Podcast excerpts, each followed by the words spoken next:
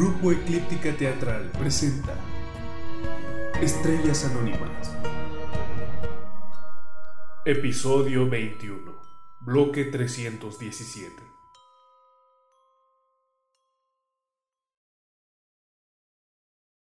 ...14 de diciembre... Sara, Adrián, Joel y Elena... ...9.24 pm... Bloque 317... Esquina de la Avenida Sur y la 18... Residencia de Camilo Montiel. Al llegar a la dirección, los detectives se encuentran con un bloque de edificios de aspecto antiguo.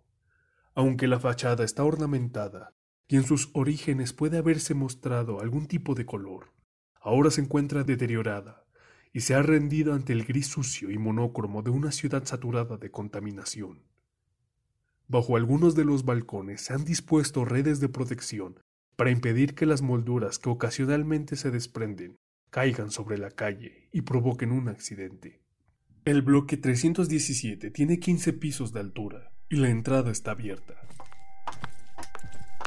Los agentes ingresan cuidadosos mientras observan con detenimiento a su alrededor. Bien, vayamos al piso 6 entonces. Esperen. Miren eso. ¿Es un tablón de anuncios? ¿Qué sucede? La mayoría de estos avisos tiene la firma de Camilo Montiel, presidente de la comunidad. ¿Presidente de la comunidad? Joel toma uno de los papeles que se encuentran colocados con pequeños alfileres y lo observa detenidamente. De pronto, traga saliva y abre los ojos de par en par. Joel, ¿qué pasa? Adrián, tienes alguna copia de los poemas, ¿verdad? Eh, sí, duermo con ellos. Adrián busca entre sus ropas y saca unas hojas arrugadas y manchadas con lo que parece ser una mezcla entre café y bebida de cola. Se las ofrece a Joel, quien toma solo una colocándola junto al otro papel. Utiliza su linterna para hacer foco sobre los textos. Es él. ¿Cómo lo sabes? Es la misma letra. Percibo en el papel. Estoy bastante seguro que es el mismo también. ¿Puedo? Sí, claro. Ten. Adrián contempla las hojas y quita el resto de los papeles del tablón para observarlos mejor. Sus ojos parecen brillar. La forma en que están escritos. Tienes razón, Joel. Es la misma persona. Ok, no nos detengamos más. Avancemos. Se adentran en los pasillos en la búsqueda de algún acceso que les permita ascender. Aunque el interior del edificio sigue mostrando signos de su vejez, se nota que la comunidad hace un esfuerzo por mantenerlo restaurado y mínimamente limpio. Las paredes y el techo lucen de un color crema algo deprimente, y las barandas tienen aspecto de haber sido repintadas decenas de veces. La mayoría de las luces funcionan, pero unas desagradables manchas negras en su parte superior indican que se queman frecuentemente. Llegan frente a dos ascensores gemelos. Uno de ellos no funciona. Ingresan en el otro y notan que se ha dispuesto una lámina de plástico sobre el panel de botones, cubriendo aquellos que permiten bajar a tres niveles inferiores. Oprimen el número 6 y suben. Adrián se muestra algo nervioso de estar en un ambiente cerrado después de su última experiencia, pero para su suerte y la del resto, llegan sin ningún percance. Caminan hasta la puerta con el número 3 enchapado y algo gastado. Joel se adelanta y les hace señas de que espere. Todos sacan sus armas. Joel se detiene a observar unos segundos. La puerta ha sido forzada. Ok. Adrián, Elena, espéranos aquí. Joel, te sigo. Bien, vamos.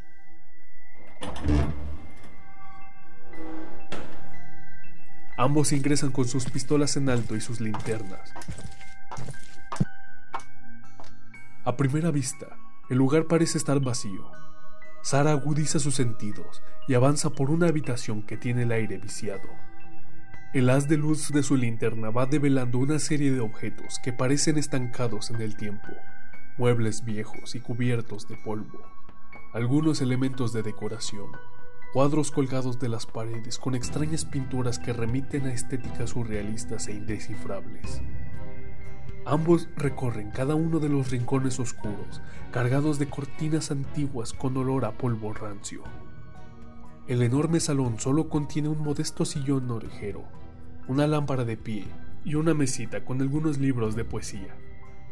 En la cocina, lo único que llama la atención es un viejo refrigerador que inunda el ambiente con un sonido que parece una oxidada respiración. Pronto terminan por confirmar que el lugar está vacío e invitan a Adrián y a Elena a que ingresen. Los cuatro se concentran en lo que parece ser una pequeña habitación que oficia de despacho cerca de la entrada al departamento. Varios archivadores metálicos se amontonan sobre las paredes. Adrián y Elena se dirigen a ellos y comienzan a revisarlos. Parecen cargados de exámenes de la universidad fotocopias de historiales estudiantiles, entre otras cosas. Mientras, Sara y Joel se acercan a un escritorio con una silla giratoria a su lado. Se encuentran con algunos apuntes de arte y algunos papeles sobre la comunidad de vecinos. Además, hay una serie de planos muy antiguos y amarillentos que llaman su atención. ¿Qué es esto? Mmm, planos. Parecen ser de este lugar. No comprendo. ¿Del edificio? Sí, pero concretamente entiendo que corresponden a las plantas subterráneas, los pisos menos uno, menos dos y menos tres.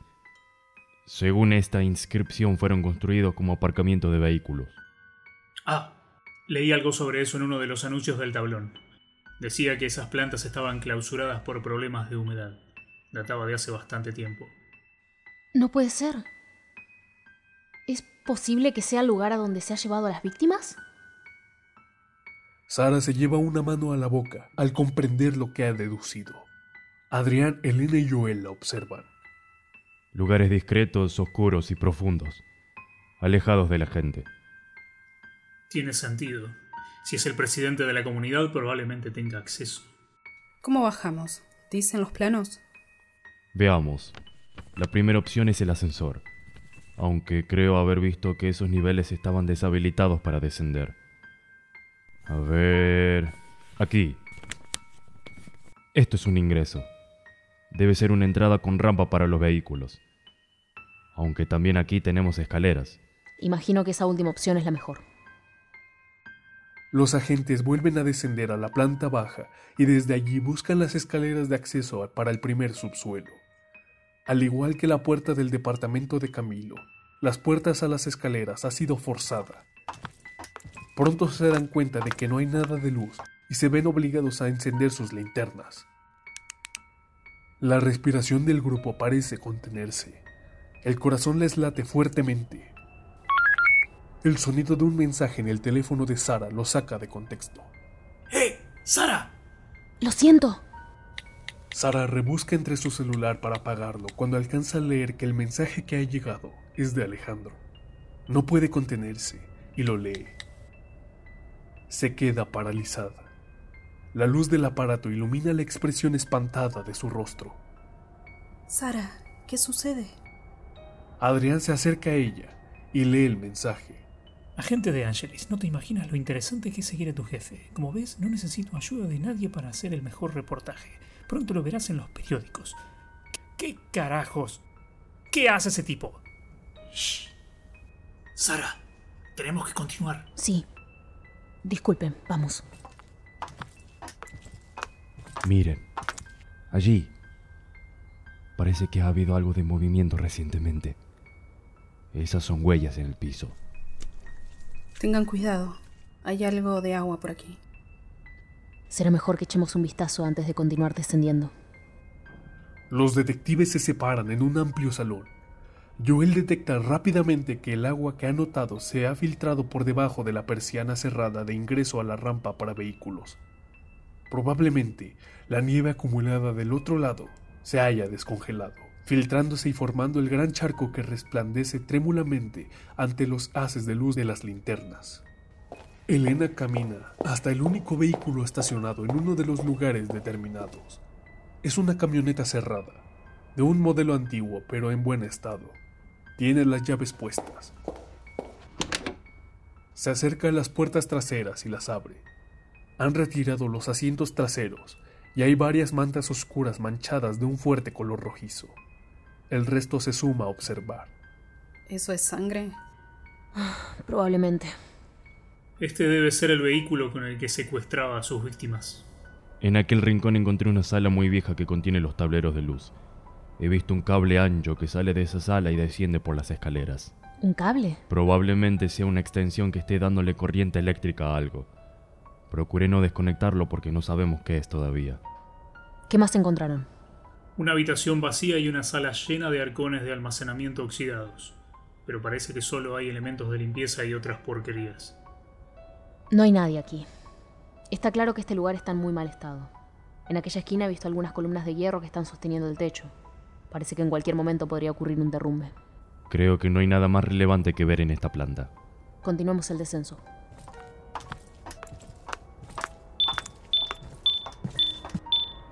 El celular de Sara vuelve a sonar. Los cuatro se sobresaltan. Es una llamada, y en la tapa puede leerse claramente el nombre de Alejandro. Sara respira algo agitada.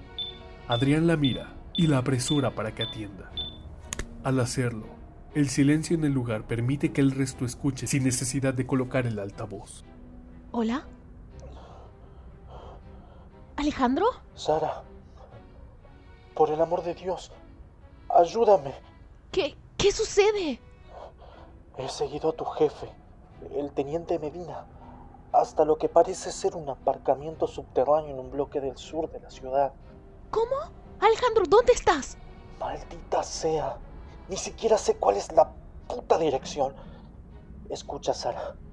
Escucha. Creo que Medina ha encontrado al asesino. Debe estar por aquí.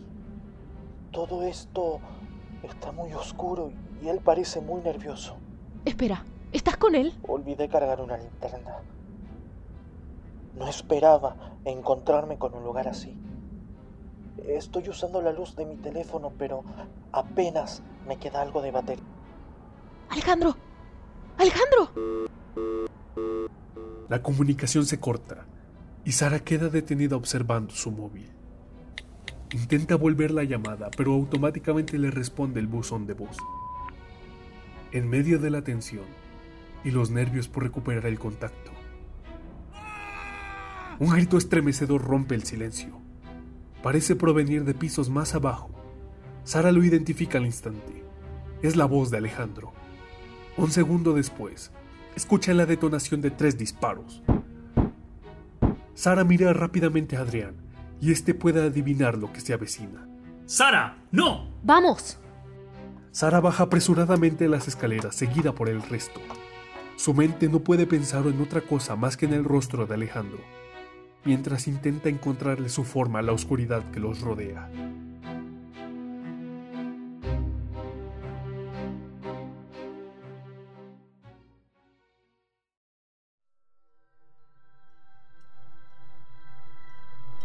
Estrellas Anónimas es una producción del grupo Eclíptica Teatral basado en el juego de rol de los autores José Lomo y Jonathan Delgado. Editorial No Solo Rol. Adaptación y dirección por Luna Saavedra Andreotti. Diseño de portada Julieta Bataos. Composición musical original de Christian Jones. Prensa y difusión a cargo de Brenda Jerichao. El elenco está compuesto por Narrador Ángel Aniel Mota. Sara Ciano Balbunciel. Adrián Maximiliano Marvel Bonín. Joel Martín Lazo. Elena Salomé Espíndola. Alejandro Nicolás Chaparro.